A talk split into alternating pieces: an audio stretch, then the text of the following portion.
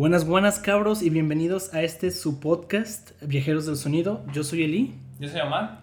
Y hoy vamos a hablar de un álbum, es el álbum más reciente del que hemos hablado, de hecho, es del 2003. Se llama 13 Step de A Perfect Circle, una banda que muchos conocerán por Tool, básicamente. Tool, eh, o no conocerán como yo, yo antes de hacer este episodio no lo conocía de verdad. bueno, pues es un álbum muy conocido, tal vez no tanto como um, Melancholy, pero sí creo que también es de los muy conocidos, digo, creo que fue un álbum platino incluso, entonces... Sí, yo, yo, creí que era más, más, eh, pues sinceramente no es como que lo viera en muchos lugares, o sea, como en los charts melomanitos, así de que lo vieras mucho o algo por el estilo, pues no, no, definitivamente no, no tampoco diría que es de culto, pero este pues tiene una popularidad que mínimo ya no me esperaba, por lo menos yo no, yo no pensé que tuvieran, ¿no? Creo que es ese tipo de álbumes que se quedaron en su época, por así decirlo, y no me refiero a que hayan envejecido mal per se, sino que pues por ejemplo, de vuelta el Melancholy sigue siendo un hito hasta el día de hoy, como no mames, sí, definió los, los 90 y la chingada. Y pues este no es así. Incluso aunque sí influyó otros, otros géneros, creo que otros, no más bien otros géneros a las otras bandas. Entonces realmente no es tan influyente después de todo. Aparte de eso, pues justo como lo decían también en un episodio de Histeria de la Música, este, ya ven que acá de los cito y toda la cosa, hicieron un comentario muy interesante sobre, sobre mm, el, con el episodio de, de Mars Volta con Deluxe in sobre que hicieran un sonido exageradamente bueno y hubiera sido muy bueno que el sonido de los 2000 se fuera para allá, pero no. Así que su sonido se terminó quedando como en una línea evolutiva que no llegó al mainstream tan fuerte y a lo mejor pues un poquito de esto le pasó, digo, también venía como con las influencias de Tool y todo esto, así que pues podrán darse cuenta de que el rock mainstream de los 2000 no es precisamente math rock o progresivo de ninguna manera, ¿no? Está el garage rock, este revival, está, no sé, el auge del este punk rock, del emo, o sea, bueno, de screamo, como le decían. Sí, no, y aparte pues es difícil definir esta banda y bandas parecidas a esta banda en un género, porque para mí personalmente es como rock alternativo, pero yo sé que en los 2000 el rock alternativo empezó a experimentar con cosas más pesadas, o sea, he visto mucha gente que lo llama post-grunge, he visto gente que lo ah, llama metal alternativo, incluso gente que lo mete en el nu metal, lo cual no, tiene nada que ver, o sea, no metal nada que ver porque pues simplemente escucha uno y otro y nada que ver. No tiene influencias de rap ni de hip hop, nada que ver con el nu metal. De post grunge pues ni siquiera podría decir que eso es a thing porque ya, ya mencioné antes para mí qué es el grunge y cómo funciona eso. Y pues lo de metal alternativo, pues que realmente no existe como tal metal alternativo para mí al menos. Pues esto suena literal como rock alternativo con elementos de ambient y con elementos pues más pesados, pero no deja de ser para mí al menos rock alternativo. Aparte pues toda la instrumentación que abunda aquí, todo esto, que no es precisamente muy tranquila, tampoco en cuanto a la temática y todo esto, así que podrán darse una idea de que no es eh, un álbum que super haya digerido súper bien o del cual he estado súper mega pegado. este pero pues no sé, digo, no, no denota un estilo, ¿cómo se dice? Ay, o tan, tan, pero tan específico, tan consolidado en realidad, tampoco como se los digo, pues de la música de los 2000. Sí, incluso pese a que tiene de vuelta riffs pesados, partes de guitarra sobre todo muy pesadas y de batería, no abusa tampoco de eso. O sea, puede ser que una canción dentro del álbum sea muy tranquila y solo tenga un pedazo con riffs pesados. Entonces, por ese tipo de cosas, yo no lo podría llamar metal. Digo, sé que también mucha gente lo hace porque casi muchas rolas de este álbum, bueno, no solo de este álbum, de rolas de la banda están como en drop C, que es pesadísimo para rock alternativo, pero pues no suena realmente metal, para ser sinceros. Pues siempre es un, o sea, como un pequeño debate, ¿no? O sea, para meter el, el metal, qué es en realidad metal y qué es el metal progresivo. De hecho, creo que siempre hay un montón de controversia con Dream Theater y, y los fundadores del metal progresivo. Y si sí fue metal progresivo, se fue rock progresivo. Entonces, ¿qué hace el metal? Y, y también, pues, dicho sea de paso, que creo que por allá lo hemos mencionado, en, creo que en el piloto, que los fanáticos del, del metal no son muy... Sí, sí, sí, exactamente. o no sé, ustedes, si ustedes están un poco metidos en la comunidad, sabrán la fama que tienen los fans del metal, ¿no? Sí, o sea, digo, yo también, yo creía que este álbum era como muy fácil y digerible de escuchar, tanto para alguien que escucha rock alternativo como para alguien que escucha metal, pero ya me acabas de mostrar que no. no, o sea, sinceramente batallé mucho para agarrar la onda. Ah, pues está bien, este, entonces tú no lo conocías antes de, de este... Antes de esto, no, no, o sea, para nada, para nada, o sea, acaso no, bueno, no te creas, no. Es que recuerdo que una de estas canciones, si no me equivoco, fue Blue. No sé, que aparecía en el soundtrack de una película, ¿no? Ah, sí. Este, o, si no, pues ahí me corregirán ustedes. Creo que sí. Este, dije, ah, como que me suena, o sea, como que lo he escuchado en algún lado, pero en realidad es que no. O sea, de verdad, te, sí he visto la, o sea, la, la, la mm, mínimo en una playera sí he visto el logotipo de Perfect Circle, Sí. pero así de que me haya puesto a escucharlos algo por el estilo, no. Inclusive pues con Tool, o sea, que, que sería como el, el preámbulo a veces a conocer esta banda, o sea, tomando en cuenta de que Maynard es el, es el líder de, de este supergrupo, que ahorita hablaremos un poquito de eso y todo eso. Este, pues también es una banda que no resulta completamente accesible para mí, de la cual pues tengo un acervo bastante reducido, vamos a decirlo, ¿no? Va. ¿Y tú qué dices, Eli? Tú habías comentado ya anteriormente en las pláticas que habíamos tenido que era de tus álbumes de la infancia, de tu vida. Pues que fue de los álbumes, este, eh, lo escuchaba muchísimo, creo que es de los álbumes que más escuchaba eh, cuando estaba tipo en prepa, yo creo, no en prepa, era más bien. Este, la verdad llevaba sin escucharlo desde esas épocas, pese a que en esa época lo escuchaba todo el tiempo realmente. Eh, ahorita que lo escucho de vuelta, pues me sigue gustando, en especial por ese factor nostalgia, pero pues, Mm. o sea, no, no voy a decir que es un álbum perfecto o algo así, en especial por otras cosas que he escuchado, pero me parece bastante sólido después de todo el tiempo. Yo lo conocí, no, de hecho, por Tool, actually. ¿Sí? No, no, no, no Ah. fue por Tool. Este, lo empecé a escuchar porque en su segunda como formación, que fue con este álbum, vi que tenía demasiada gente conocida, entre ellos James Iha. Sí, exacto. Y de hecho había escuchado gente que decía como que, ah, es parecido a Smashing Pumpkins. Y yo, ah, pues déjalo escucho.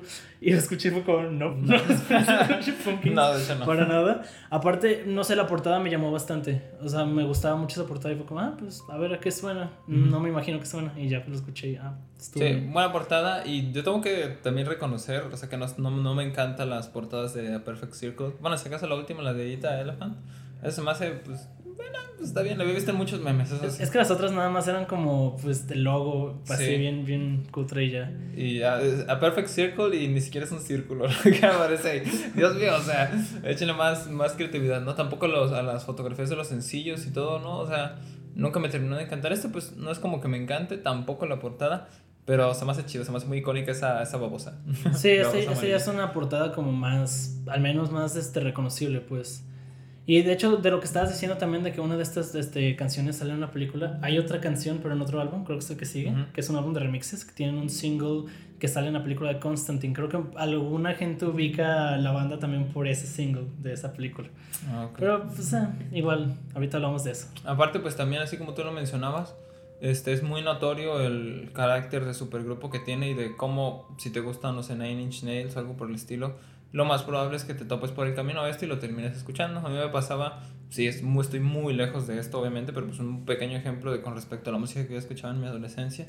a la banda alterna de Alex Turner, de Last Shadow Puppets, que yo los terminé escuchando por Arctic Monkeys, justamente, que tienen cosas muy buenas ahí de camino, eso sí.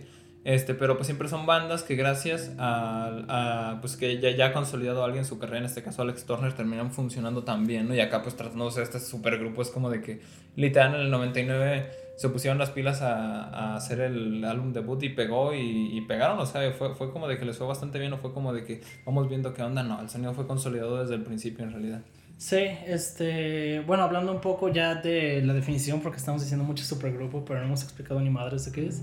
Un supergrupo es básicamente una banda eh, que logra un éxito como muy inmediato, pero que ya te- está formada por músicos que ya venían de bandas muy famosas. Creo que un ejemplo muy claro de esto es Audioslave, otra banda de hecho de los Sí, 2000 exacto. que pues está hecho a base de todo Rage Against the Machine, menos el líder, Zack de la Rocha, y con Chris Cornell de Soundgarden. Entonces, pues desde su primer álbum ya, ya era un álbum platino y todos esos músicos pues ya eh, venían de bandas incluso más famosas. Entonces, es un ejemplo muy claro. También en los 2000 por alguna razón había muchas bandas así.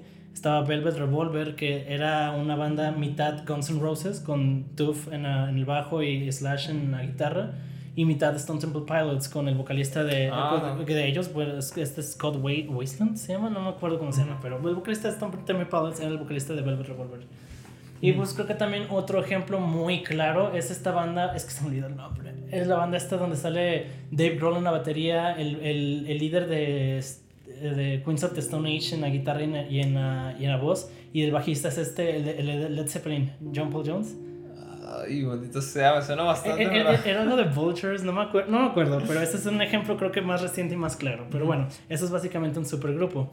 Este, este supergrupo, de hecho, fue formado en el 99 Sí, en el 99, sé como te digo, o sea, formado en el 99 y luego luego a sacar música y luego lo va a pegar, o sea... Sí, y también esto se debe gracias no solo a, a, la imagen, sino que también la música ya la tenían muy bien este, hecha. Porque el líder del grupo, de este grupo, el menos el líder intelectual, no el frontman, Billy Howardell, era, era un técnico de guitarras de muchas bandas de los noventas, incluyendo Nine Inch Nails, por ejemplo, y después Tool, que fue donde conoció a Maynard.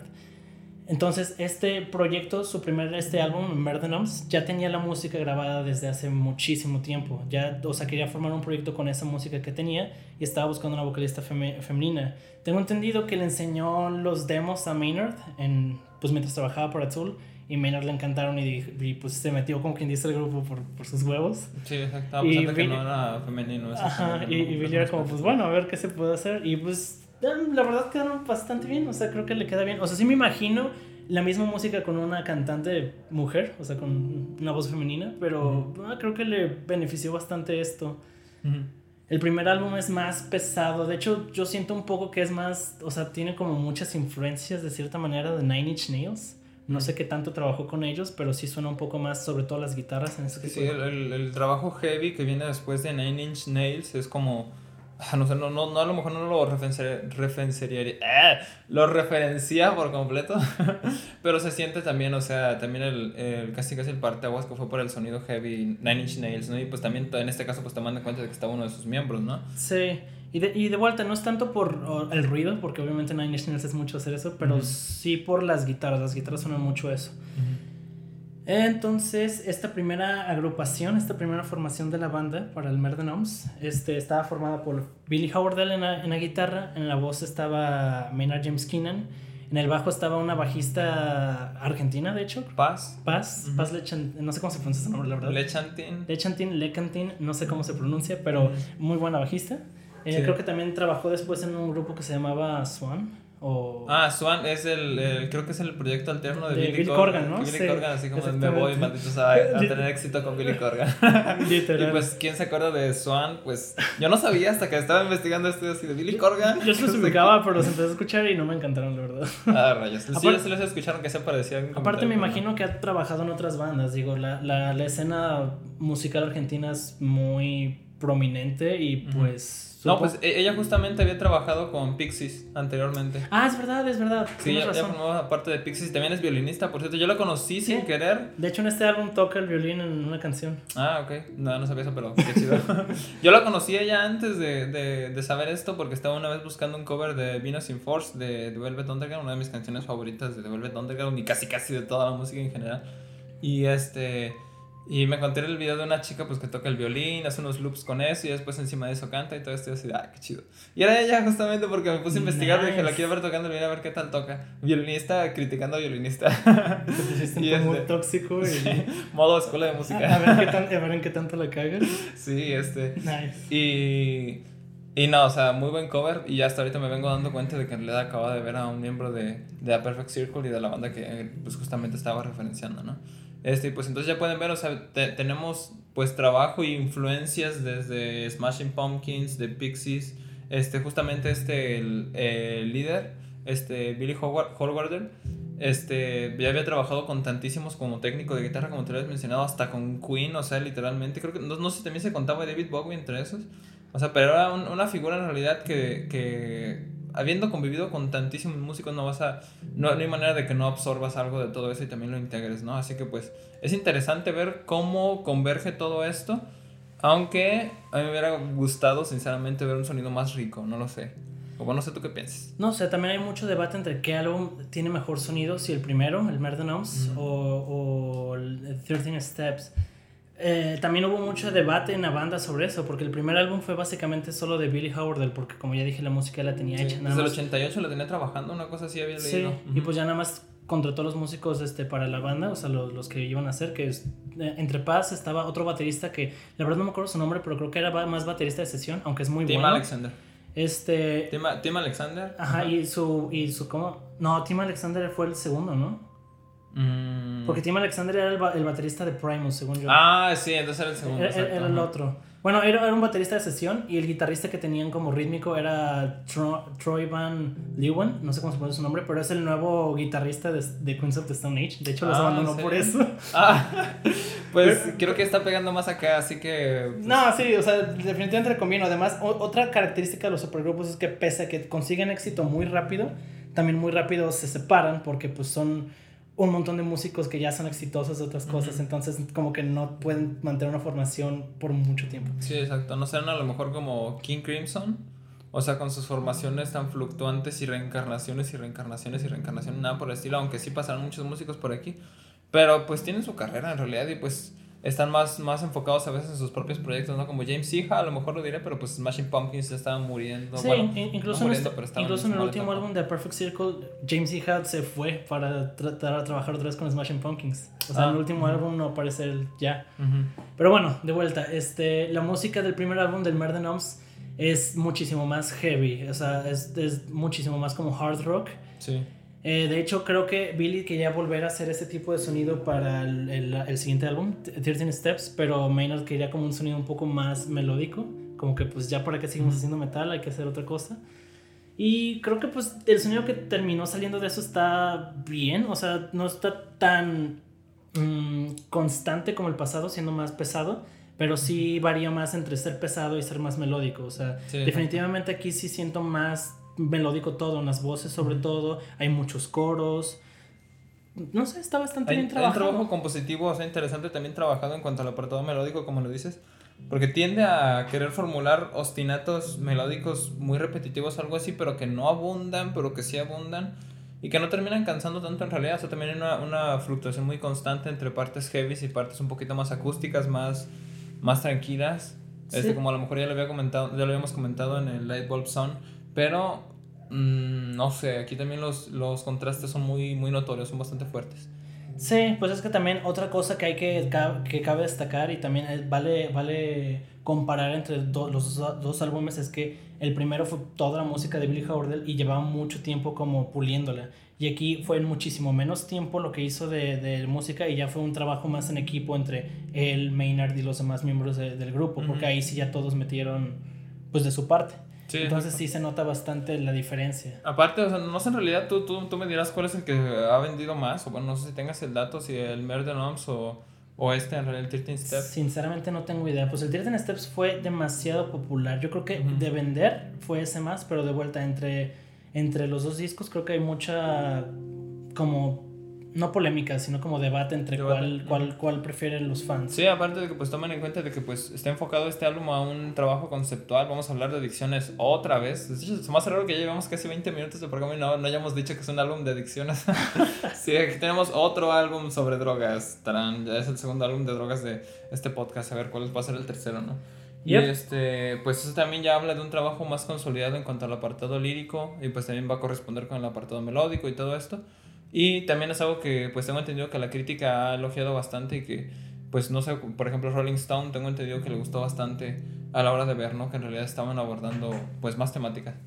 Sí, pues, o sea, en el primer álbum, por ejemplo, eh, de vuelta en el Murder Noms, ya para terminar de hablar de ese, no, no es que sea conceptual, pero sí, sí tiene una, una temática en particular. Murder Noms creo que significa mar de nombres y literal todas las canciones tienen, casi todas al menos, tienen una, un nombre de una persona que Maynard conocía porque él hizo la letra de todo. Entonces trata más o menos sobre esa persona, o sea, lo que pensaba de, de, esa persona o algo que quería hablar sobre esa persona. Por ejemplo, en su canción, yo creo, más popular de, en general, no solo de ese álbum, Judith, habla de su madre directamente. Ah, sí.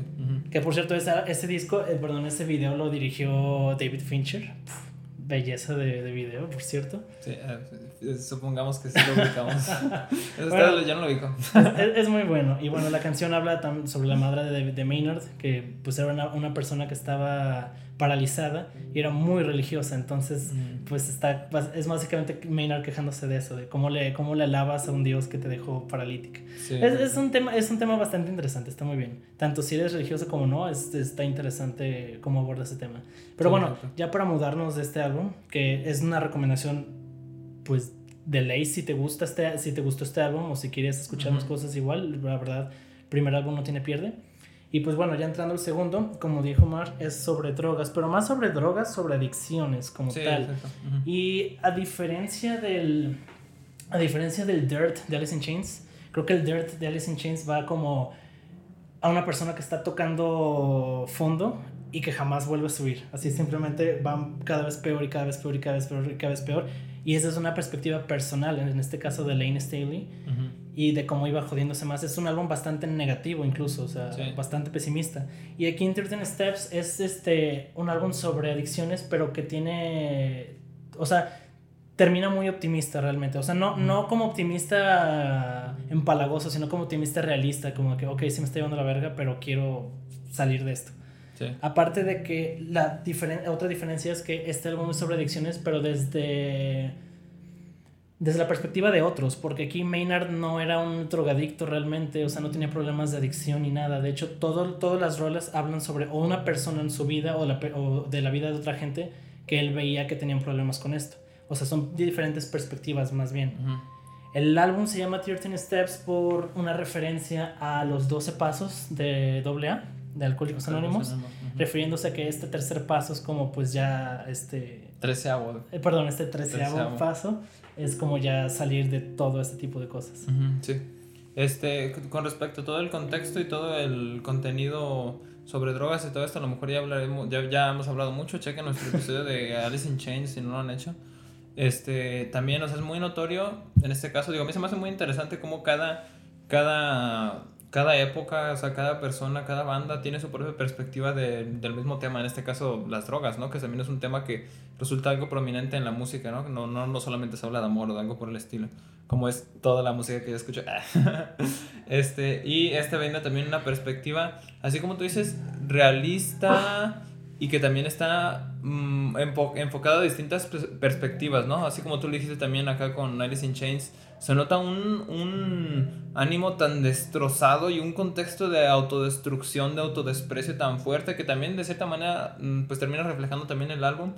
Pero no se nota, o sea, se nota que la persona que hizo esta música pues no estaba completamente así, o por lo menos yo sí lo veo, ¿no? Este, y pues va, digo, si quieren tener un buen referente en cuanto a, a drogas y todo esto, aquí tenemos la interpretación de los 2000 de, de, de este supergrupo, ¿no? Sí, ya este, bueno, pasándonos también un poco con la formación y cómo se hizo este álbum, este, como ya dijimos, para este álbum ya el, el primer baterista los había dejado y contrataron al baterista de Primus. Para los que conozcan Primus, este tipo es muy buen baterista.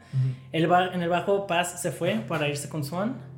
Y se metió Jordi White, que para los que no sepan, Jordi White, a.k.a. Twiggy Ramírez, era el bajista de, de Marilyn Manson y fue bajista ah, un tiempo de Nine Inch Nails y después fue bajista de Perfect Circle y después fue guitarrista de Marilyn Manson y ahora está cancelado porque resultó que violó a una persona.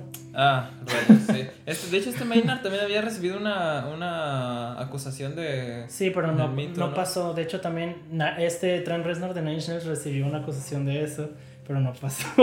Ah, pero, lo que es, pero lo que se me hace color de esto es que pues este dude, o sea, sí lo admitió y dijo que sí había pasado, pero pues ya nadie sabe nada de él. Incluso Marilyn Manson lo, lo mandó a la fregada, pese a que ahorita Marilyn Manson lo acusaron de lo mismo. Ah, rayos. Es un desmadre. Pero bueno, sinceramente este tipo me parece bastante buen músico, pese a lo que sea de cada quien. O sea, tanto así para que traen lo que hicieran su banda, después de haber estado con Marilyn Manson. y él también es, dentro de Marilyn Manson escribió muchas cosas interesantes como The Beautiful People, él escribió. Ah, ¿en serio? Siendo Ajá. Y bueno, ah, también de, en la guitarra, pues ya dijimos, eh, se fue este, este tipo a, a Queens of the Stone Age y metieron entonces a James Hija de Smashing Pumpkins. Pero la verdad solo lo metieron como para tocar en vivo, porque en el álbum él no hizo nada. Ah, pobre hija. O sea, le va mal con The Smashing Pumpkins, le va mal con The Perfect Circle. Además, que tiene, que, que tiene ese vato con la gente calva que se llama Billy? sí, es cierto. ¿Qué carajo? No, manches. Que por eso también, no, no sé si quieras abordar a, a Maynard ahorita, o digo, Ahorita aquí fuera de, fuera de micrófonos también estábamos hablando un poquito de lo que podíamos opinar al respecto y todo esto, de nuestras opiniones basadas que no diremos por completo aquí. Ay, es que hablar mal de Tool, pero sobre todo hablar mal de Maynard, eso sí, sentenciarte a muerte. Y yo no tengo nada en contra de Tool ni de Maynard como tal, pero creo que mucha gente, le, sobre todo los fans de Tool que escuchan este álbum, le dan mucho mérito a Maynard y creo que todo ese mérito debería ser de Billy realmente. O sea, no que Maynard no haya hecho nada, sobre todo en este álbum, porque obviamente sus colaboraciones, eh, aquí sí ya fue más un trabajo en equipo. Pero, dude, o sea, Billy inició todo esto y se nota muchísimo su sonido en todo esto. Pero demasiado, es demasiado. creo que sería también como un trabajo distinto si lo abordara Maynard desde el punto de vista de Tool, o sea, con el trabajo este, pues, Matt Rock y aparte con su trabajo, no sé, en las guitarras y todo esto se había notado un poquito más. Y este, pero no tanto. Aparte de que, pues, así como justamente como tú lo comentas, eh, estamos en terreno espinosa. Espero no estar un fan de Tool por ahí esperando a Pero fíjate, es, lo que se me hace más raro, porque tengo entendido que eh, la forma en la que Tool hace música es que todos los músicos pues hacen sus partes, o sea, hacen la parte instrumental completa, y ya que está completa la parte instrumental, Maynard nada más le pone las voces. Entonces no se ve que realmente tenga mucha participación ah, fuera de las letras y las voces. Y aquí, ah, según... Te van a funar, te van a funar. Pues, no, es, lo, es lo que yo he escuchado que dice la banda. Ah, ok. Y aquí a Perfect Circle, pese a que él también solo hace las voces y, y las letras, creo que aquí sí tuvo más participación, sobre todo en decirle a Billy como, no, no, no, ve por acá o así. O sea, creo que aquí sí es un trabajo más de equipo, fuera de lo que sea. Pero de vuelta, creo que le dan más reconocimiento del que Billy debería tener. Sí, exacto. Aparte de que, bueno, yo también investigando aquí un poquito de la biografía de Maynard, que a mí se me hizo muy, muy interesante. No, no, sé, no sé también entre, entre qué tanto en la mitificación y en cuanto a, a lo real está, porque pues es eh, músico y actor y comediante y vidicultor. Él, sí tiene, él sí tiene un viñedo, de hecho tiene su propia marca de vinos. Sí, y también es, es, empresario y todo esto y es como, pues ok, y es ahí con su historia, con, bueno, no sé los que lo conozcan y todo esto con respecto a que Estuvo en el ejército con tal de pagarse su carrera para la música. Sí, estuvo en el Army. Este, que también fue diseñador de interiores y todo eso. Es una idea, pero... O sea, bueno, mucha información que te encuentras por el camino y todo esto. Bueno, también eso último, lo del diseñador de interior, lo leí en Wikipedia, cualquiera lo puede haber puesto, ¿no? este, pero no sé en cuánto, en qué tanto entre camino de mitificación y qué tan real esté. Bueno, quiero imaginarme que es es todo esto muy real y todo eso. Se nota también el, el, trabajo y todo el esfuerzo que ha puesto él para salir adelante con todo esto. Y pues qué, qué chido. O sea, haber, haber estado en el ejército solamente para pagarte tu carrera en artes, pues, pues no sé. Creo que necesitamos algo así tú y yo. y este. Y, y también o sea, lo, lo, llego a dudar y a considerar y todo esto también. Uy, Dios, es que no, no quiero hablar mal de los fans de tú, Dios mío. no nos unen, maldito sea. Este. Mm, porque pues Mm, pues no he tenido rosas exactamente con los fans de Tool, pero pues me ha tocado ver bastantes en, grupos de, música y de personas melómanas este, diciendo que tan buena es mi música o qué géneros. Porque, por ejemplo, no sé si lo haya, comentado en algún otro episodio, creo que sí, en el de, en el de Agatis sobre los fans de Tool que estaban una vez haciendo un debate muy fuerte en el, en el Post Rock Appreciation Society. Es un grupo legendario de post rock y el, el pleito era si Tool era post-rock o no era post-rock. ¿Qué, tiene de post-rock? Sáquense de aquí, o sea. Eh, la, la, discusión fue, fue grande, ¿no? Bueno, a lo mejor nos estamos comiendo algo de información que diremos en el episodio de Tool y todo esto, así sí, que... ya hablaremos de algún álbum de Tool. de hecho, considerando que yo he escuchado, pues, todos sus trabajos, te dejo elegir qué álbum quieres que hablemos. Ay, no. ah, ya dirás tú, pero hasta tengo entendido entonces tú que fuiste más apegado a, a Tool y a todo este sonido heavy más cuando estabas en la prepa. O sea, eres el niño metalero del salón. Pues ¿Qué te pasó? El niño que escucha pendejadas, supongo. No, no, no, pues es que. No sé. ¿Odiabas el reggaetón? Sé sincera. No, no odiaba, por ejemplo, no me mamaba todo tipo de metal solo escuchaba como poquito de todo, pero creo que lo que me gustaba de esto es que no solo era como sonidos heavy, porque realmente no es muy heavy, en especial si te metes a, más cosas de metal, sino que también tenían cosas como muy melódicas y eso me gustaba mucho. De hecho, todo lo que me gusta de metal son la mayoría de cosas que no le gustan a la gente que escucha metal. Ah, y, y, hay otras que sí, pero pues, meh, la verdad, o sea, también yo a este tipo de bandas las tenía en un pedestal, pero pues después viendo, escuchando más cosas fue como, ah, pues, o sea, sí están chidas, o sea, obviamente me siguen gustando, pero no es como, wow, increíble. O sea, síndrome de la juventud, o sea, lo, mismo que yo también ya había dicho en algún episodio y todo esto, ¿no? Y pues sí, digo, no sé, no sé qué tanto haya consolidado en realidad tus gustos, porque esto sí se acerca en realidad al mad rock o no lo suficiente como para... No, no, no, nada que ver. A mí no se Ah, me hace para nada, nada. Es que no, nada que ver. Esto te digo, tiene elementos de ambient, tiene elementos de rock alternativo, o sea, pero no, no nada así. De hecho, incluso también hacen mucho, utilizan mucho compases compuestos. Por ejemplo, Judith está en 7, en siete, no, perdón, en 9 octavos. Usan Ujú. cosas así, pero no tampoco de una manera en que puedes decir, ah, esto es progresivo o esto es- o son rompecabezas rítmicos. Pues no, Ujú. realmente no, no, no, va, no va a eso realmente. Y aquí en este álbum lo que me gusta mucho también es que creo que utilizan mucho la música para transmitir lo que va la letra. O sea, no solo es una rola y la letra que habla de drogas, sino que, Sí, creo, que creo que utilizan muy bien este, lo que quieren hacer con la música. Sí. ujú. Y pues no sé, no sé si quieres checar canción por canción ya. ¿Tienes algo que comentar antes de, de continuar?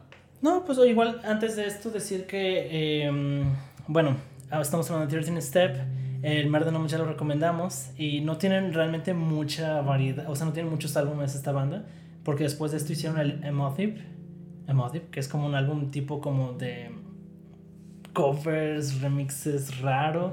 No hay mucho que ver aquí, sinceramente. Tiene singles buenos. De vuelta a Passive, que es este single que sale en, en Constantine. Está bastante bien, pero no es un álbum que yo sinceramente recomendaría. A no ser que realmente te haya gustado demasiado todo lo demás. Y en 2018 volvieron sacando Eat the Elephant, que pues am, escuché una vez y no me gustó, pero igual y no puedo, no puedo hablar honestamente del álbum, solo escuché una vez. Entonces, pues también bajo su bajo su riesgo, escúchenlo si quieren, pero los primeros dos álbumes los recomiendo bastante. Y pues sí, ya yendo a canción por canción, la rola, la- el álbum empieza con The Package. Es creo que la canción más larga del álbum, dura 7 minutos con 40 segundos.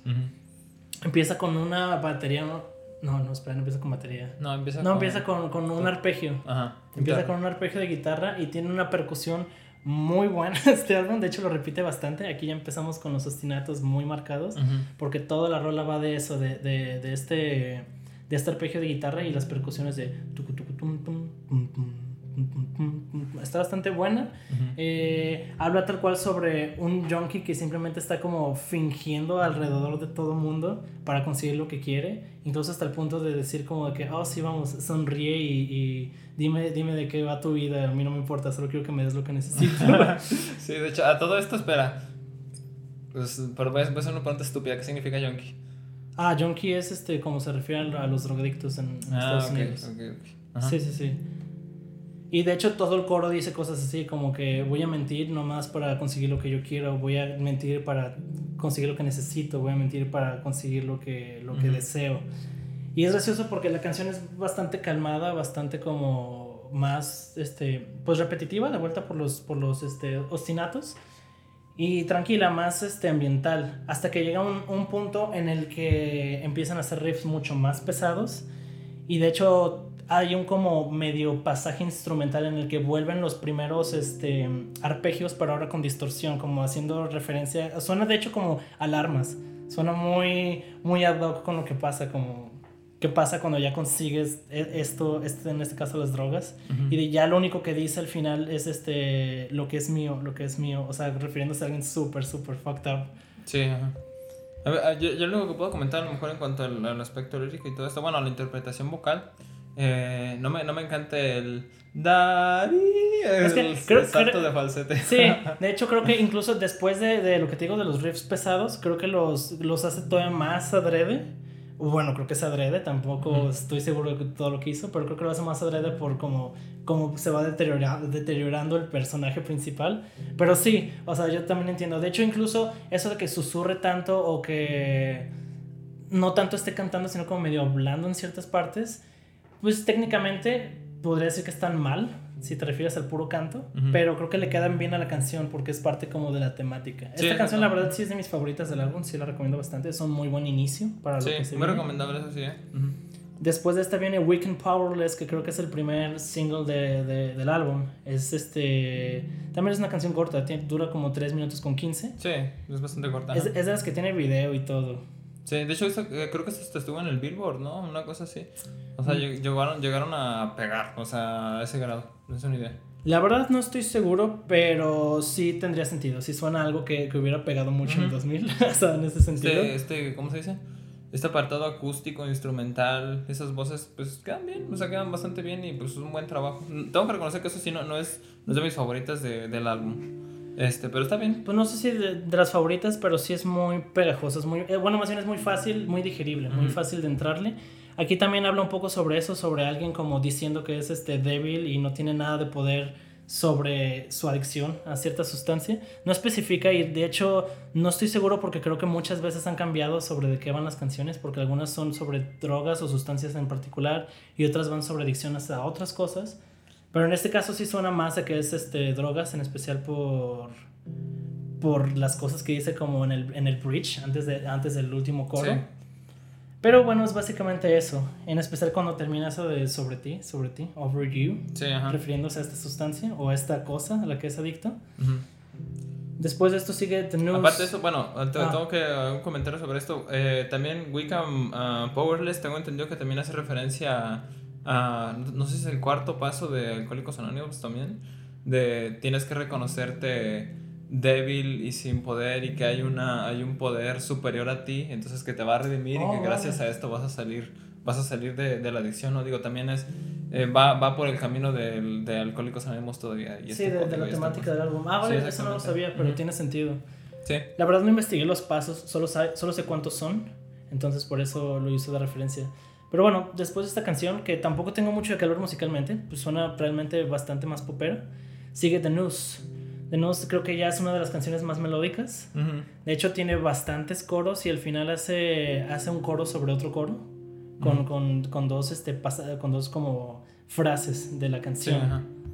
Ah, Esa es mi favorita del álbum, eso sí, ¿eh? A lo mejor no, no sé si, si les puedo decir como un deben escuchar, como siempre me pongo en los demás episodios, pero está muy buena. Está muy buena el, el apartado, ¿cómo se dice?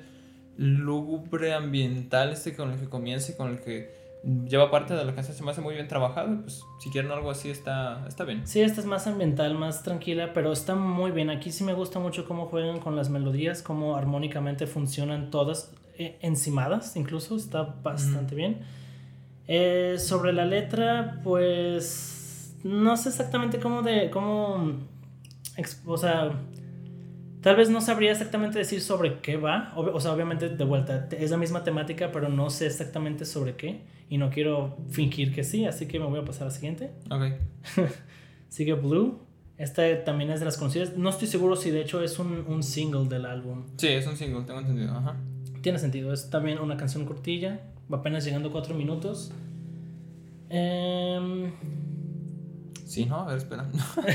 bueno, no estoy seguro, no, no, no, no se tomen tan a pecho este dato, no sé si sea un single en realidad. vale, es que yo nada más, la verdad, estoy seguro de dos singles, pero no estoy muy O seguro. sea, había, había un tercero, no, el tercero no era de Outsider. No sé si ese es el segundo o el tercero, pero A ver. puede a ver. ser. Bueno, ahorita, No, ahorita creo que es el segundo porque la última canción es el último single. ¿Sí? Creo que sí. Bueno, sí. ahorita les decimos bien Bueno. Esta canción va sobre. Alguien que le acaba de dar una overdose, una sobredosis. Y por eso usa referencias a como a esta persona poniéndose azul, literal, de que se está muriendo. y Sí, está- que- Tam- También hace algunas referencias a que está con esta persona y que también no había querido admitir en realidad que tenía una adicción. Pues justamente tiene una frase que por ahí dice que ignora el humo y sonríe o algo por el estilo. Sí, es- esto más bien será desde la perspectiva de otro pues drogadicto, otro adicto, pero la perspectiva de ver a alguien cómo se está muriendo por eso literal, o sea, le está dando una sobredosis y él está solo ahí como viendo como... Sí, exacto, porque pues tengo entendido que también la sobredosis de heroína produce insuficiencia respiratoria, una cosa por el estilo. Sí, por eso te se, está ahogando y con eso de que el azul es un color que te queda perfecto. Ujú. Ve, rayos. Eso es bastante cruel, no sé si lo podrán notar. Después de esta canción sigue Vanishing. Esta, no- esta sí es de las que menos me gustan. Sí. Tengo entendido que de hecho esta canción era originalmente de Murder Gnomes, pero Billy perdió, perdió la canción. Por alguna razón la perdió entre sus archivos y no la pudieron meter. Y después, años después, la encontró para este álbum y dijo como, ah, pues ok, la meto. Y por eso se llama Vanishing, como desapareciendo. Ujú, sí. Y hace referencia pues justamente a eso, a desaparecer. Bueno, Delgado, en el aire, nunca, nunca ahí. O sea, incluso podría ser algo así como refiriéndote a que mientras más te vas metiendo en, en lo que estás en lo que estás adicto ahorita, Ujú. más vas desapareciendo para los demás, como solo te estás metiendo en eso y no estás haciendo nada más más que estar Sí. viviendo para esa un- cosa. Una, una referencia también a este deterioro, o sea, no, no siendo tan explícito así, de directamente de deterioro, deterioro. Ajá. No, pues un, un poquito jugando con eso. Sí, más bien eso es deterioro, Ujú. tal cual. Luego sigue a Stranger. ¿Qué puedes decir de esta canción? Es, este, Um, este es de mis menos favoritos del álbum. A mí también, de hecho, no soy fan de esta, en especial porque creo que es uno de estos casos de vuelta en que la canción no es tan buena y, sí, y la que le sigue es un single súper, súper bueno. Entonces, Sí, se queda bastante más um, por ahí. De vuelta, esta es una de las que yo tengo como mi interpretación, pero no me gusta decirlas porque después resulta ver, que es algo dila. totalmente ajeno. Para, ser una persona más poniendo un comentario en Genius, así que adelante. no mames. Porque eh, es que la- las líneas que pone por aquí, o sea, no me gusta, voy a ser bien sincero, que la- las, las líneas a veces sean tan vagas, así de que, de que, oh, sí, qué chido, ahora saca tu interpretación, pero... Y luego lo haces y no te quedas satisfecho con lo que has hecho. O no sé, digo, también suena también como que a veces algunos artistas conectan oraciones o cosas por el estilo y terminan Sí. sonando, terminan sonando, pero... Aunque en este caso, Ok. pues no es tan, no es que sea realmente tan ambiguo, más bien es que de vuelta no estoy seguro si es lo que es, pero bueno, yo me imagino que esta, esta canción habla sobre cómo, ya desde la perspectiva de alguien que sufre, que tiene una, una, una, un familiar una persona querida que es adicta, es adicta.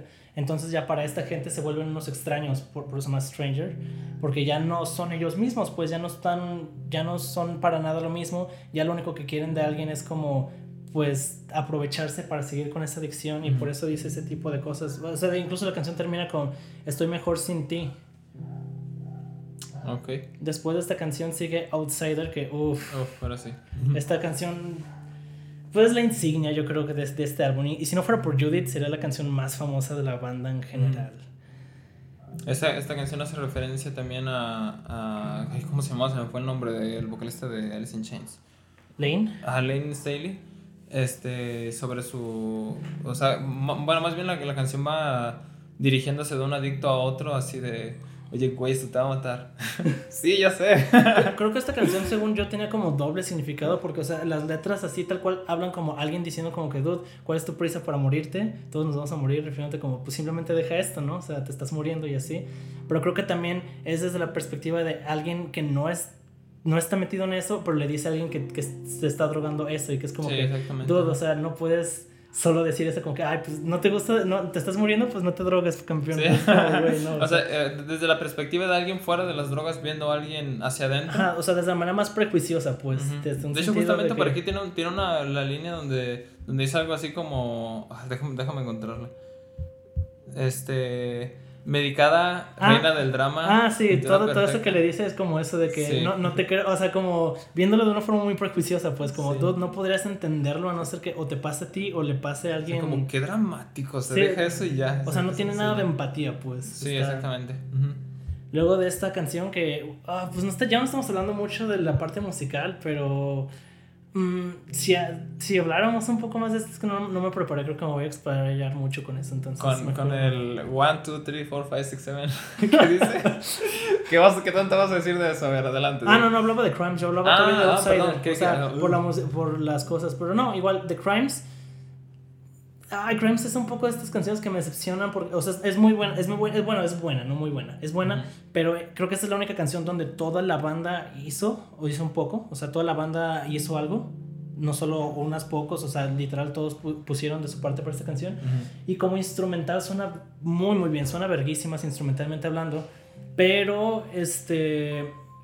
Como que no se, no se termina de formar bien como una canción. Incluso no tiene letra como tal. Solo tiene como un sample de algo. Tenemos aquí esta referencia entonces, o bueno, no sé, este, ustedes nos dirán si están de acuerdo o no con los pasos también aquí de, de Alcohólicos Anónimos, la cuenta hasta 10, que es este, mm, pues este interludio, por así decirlo, de Crimes. Bueno, interludio de dos minutos, una cosa así, ¿o ¿cuánto dura? o sea, es bastante largo en realidad. Pues podría ser, sí. Igual de vuelta, la instrumentación se me hace bastante buena. Pero creo que pudo haber ido por algo más. Después de esta canción sigue el único cover del, del, del disco, de hecho. Se llama The, Nur- eh, The Nurse Who Loved Me. Esta canción... ah, tengo, un, tengo un conflicto con esta canción. Ah, ¿qué pasó? es que la, la, la banda original que la toca es Failure. En su, en su álbum más famoso, ah, Fantastic Planet. Eh, me gusta mucho más la versión de Failure. Y la verdad es que me molesta bastante que esta canción la conozcan solo por A Perfect Circle y no por Failure. La de Failure Ah. se hace mil veces mejor en todo. Pero bueno, esta versión también es muy buena. O sea, no quiere decir que sea algo malo. Y de hecho, probablemente la mayoría de gente sí prefiere esta versión. Es un poco más melódica, por así decirlo. sí, me gusta ah, la instrumentación me gusta mucho, o sea, cómo está utilizado, cómo está cantado, la letra está tan bonita, no manches. Pero es que a mí lo que me gusta de la de Failure es que cómo empieza súper quiet, de hecho ni siquiera cantando, casi solo susurrando y hablando, y después cómo va creciendo todo. Incluso en vivo hay, hay arreglos buenísimos que tienen con el teclado, haciendo puro ruido, literal, puras cascadas y ruido en, en los teclados. Muy bueno. Y pues aquí no tanto así, pero bueno, de todos modos, este me gusta la inclusión, incluso tiene que, queda muy bien con, con, con, la temática, está bastante bien. No sé por qué eligieron hacer un cover, pero pues sí le queda al álbum, o sea, y digo, sinceramente fue la primera vez que la escuché, creo que sí me gustó más. Ya después cambié mi opinión, pero...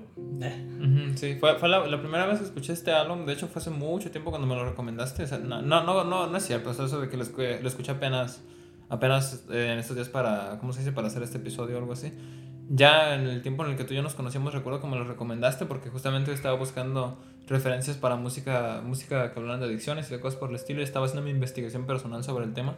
Y me recomendaste este álbum, lo escuché y la única canción que guardé fue The Nurse Who Love Me. Mm. Este, y es bastante buena. Sí, Yo, yo, sí la recomiendo. Si, si no se animan a escuchar todo lo demás, esta es una muy buena elección. Aquí pues es la única rola que no escribieron ellos y, y creo que la, Failure la escribieron originalmente porque encontraron una carta no estoy seguro si en un hospital o algo así, este, una carta de alguien que había escrito algo como un tipo poema-ish o algo así sobre una enfermera y hablaba pues eso, entonces hicieron la rola sobre eso, en este caso como de un, un, enfermo que está enamorado de, o sea, es como un juego entre si está enamorado de la enfermera o está enamorado de, la, de las drogas que le da la enfermera, o sea, ah, está bastante bien, vale mucho la pena. Eh, de vuelta, yo prefiero la versión de Failure, sobre todo la de en vivo, pero queda totalmente con el álbum. Bueno, la verdad es que no me acuerdo tanto de la versión de Failure. ¿eh? También un ratote de que también me recomendaste Failure escucharlos.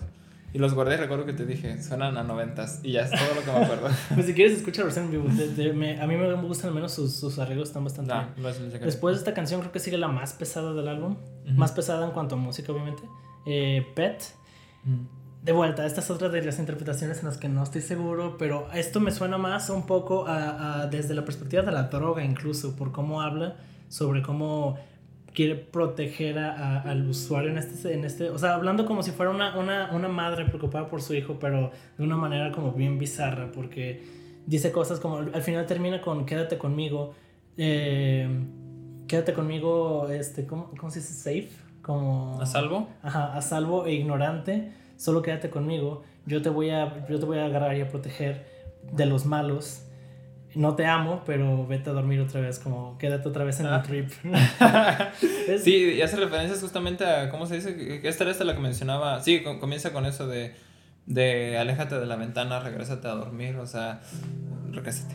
O sea. La, la, letra me gusta mucho, de hecho me gusta, se me hace muy original eso de que sea desde la perspectiva de la droga. Sí está algo edgy, si lo ves así, pero no sé, se me hace ingenioso. La letra me gusta bastante. O sea, sobre cómo es como que no, no, no. Yo te voy a mantener aislado de toda la gente, la gente que te quiere hacer mal.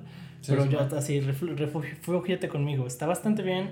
Eh, creo que la música es lo que más podría decir que a cierta gente no podría gustarle. Porque sí es más pesada y sí es más como. Pues no sé, creo que a ti no te gusta esta canción, ¿verdad? Pues mm, no, no es como. No, creo, creo que me gusta más que otras. O sea, no, no, no la amo, pero me gusta más que otras. Está bastante bien. A mí la melodía me gusta bastante y de hecho es una coincidencia porque la siguiente canción Lullaby usa de vuelta esa, esa eh, Lullaby, Lullaby, perdón, usa mucho esa, esa, misma melodía pero ahora como con murmullos. De hecho esta, esta canción también me gusta bastante y es de esas de las que digo porque solo dura dos minutos. Podrían haber construido muchas cosas instrumentales o, o puras ambientales sobre eso pero para que durara más me hubiera gustado muchísimo. Incluso me hubiera gustado tipo como una rueda tipo arca, con melodías más simples, pero con todo súper, súper ambiental. Sí, Simón. Aquí participa esta Jarvi, como, no sé cómo se pronuncia exactamente, esta vocalista femenina que formó parte de Swans, que, algunos le, le adjudican eh, la desastrosa, entre comillas, etapa, es que los fans de Swans, la desastrosa etapa de los noventas de Swans. Ah, eso. Este, la podemos escuchar cantando en Blind, tengo entendido y algunas otras canciones por ahí de, de esta etapa justamente de Swans, ¿no? Sí. Este, y pues también participa aquí, también pues ya pueden notar también un poco de las influencias que obviamente viene escuchando en Swans entonces, y pues también tienen un poquito de esto aquí en su música. Y ya con, eh, ya esa canción este, abre para la última canción, Gravity, En esta canción es donde te digo que Paz toca, toca cuerdas para esta canción. Uf, qué buena forma de cerrar el álbum. Esta, digo, no estoy seguro si es un single, pero sí es bastante, ¿cómo decirlo? Pues bastante llevadera. No es de las canciones más difíciles de escuchar. Se me hace de hecho de las mejores en cuanto a música y en cuanto a letra. Esa, en, en esta canción habla desde una manera más reflectiva desde el mismo usuario, desde el mismo persona adicta, diciendo que sigue, sigue perdido, sigue mal, que no puede hacer este, nada sin sus drogas, pero también dice que no quiere, que, o sea, no quiere, o sea, todo el coro dice que siempre como I choose to live, que yo decido vivir. Y no sé, a mí me, me encanta esto. bueno, no sé, yo no soy un adicto obviamente y nunca lo he sido, pero he tenido, he conocido gente que es adicta. Y el hecho de que el álbum termine, o sea, después de después de tantas cosas súper pesadas, después de tantas cosas, o sea, hablando súper mal, como esta en la que alguien ve a alguien morirse por sobredosis, que termina el álbum diciendo yo decido vivir. O eso de que ayúdame a salir de, de, de la profundidad, es como, ah, no mames, o sea, está bastante bien. No, perdón. Bueno, es una canción muy sincera, o sea, lo que yo, con respecto a mi interpretación y todo eso, es justo como tú lo dices, sincerarte contigo mismo de que, que, que creo que la línea que dice, ni siquiera soy, soy como un bebé que ni siquiera puede pararse por sí mismo. Y este, o sea, es un, es un momento que es hasta, hasta, ¿cómo se dice?, revelador para la persona, para darse cuenta de cómo está y para, para emprender un camino de, de recuperación. Sí, o sea, algo así? Es, tocar fondo, pero darte cuenta y no solo darte cuenta de que estás mal, sino como que querer hacer algo y pedir ayuda, que es algo muy cabrón. Suena como algo muy idiota, pero hay mucha gente que no sabe pedir ayuda para nada. Entonces, oh, está muy cabrón. Me encanta que todo el álbum termine simplemente con la frase yo decido vivir. De verdad, muy, muy chingona canción. Musicalmente también es muy buena, pero de vuelta no quiero hablar tanto sobre eso. Y pues nada, así será este álbum. Este, como dije, me gusta mucho el hecho de que sea terminen de esta manera optimista. No optimista como viene para la cosa que, ah, todo va a salir bien con las drogas. porque sigue siendo una canción pesada, sigue siendo una canción que habla sobre que, oh, me está llevando la verga, pero pues al menos tiene ese, esa, eh, o sea, decide hacer algo, pues. Entonces... Sí, pone sobre la temática de eh, de adicciones, algo más que eso. Oh, adicciones, adicciones chidas. Uh, de la, época psicodélica. Oh, adicciones ya vale verga. Adicciones mal. Alice in Chains. Me está llevando el carajo. sí, exacto.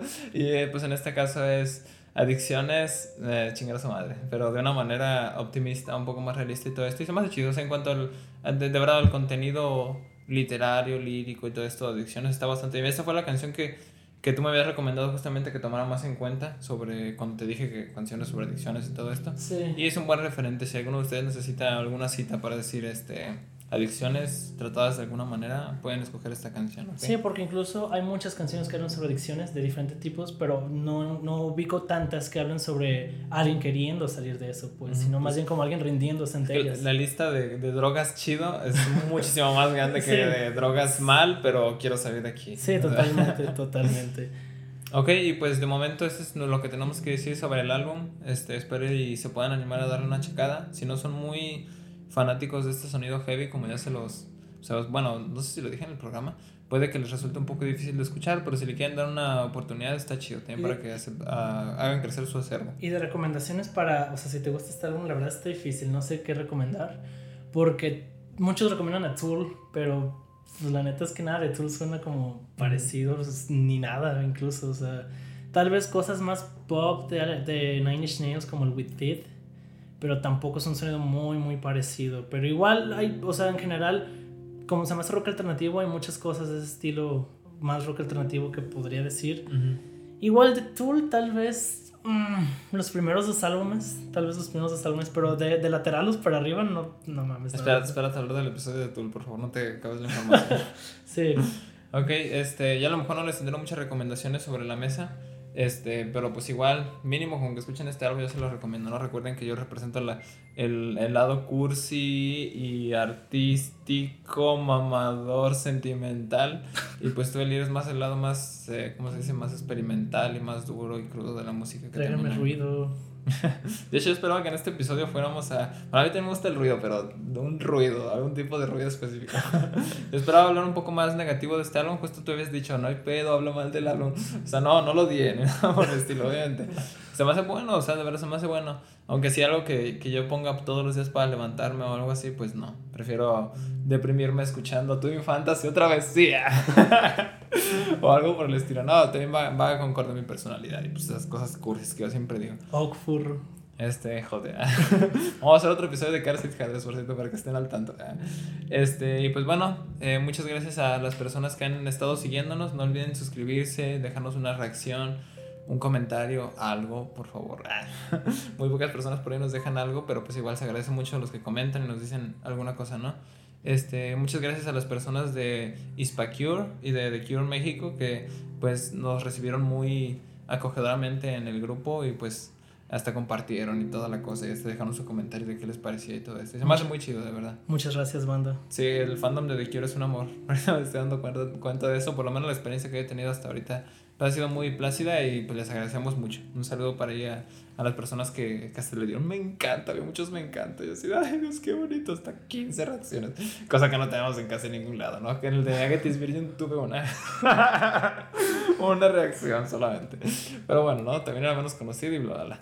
Bueno, pues esperamos si les haya gustado. Estén al tanto de nuestro siguiente episodio. Esperamos no tardar mucho. Y pues yo fui Omar. Yo fui Lee. Y nos vemos a la próxima.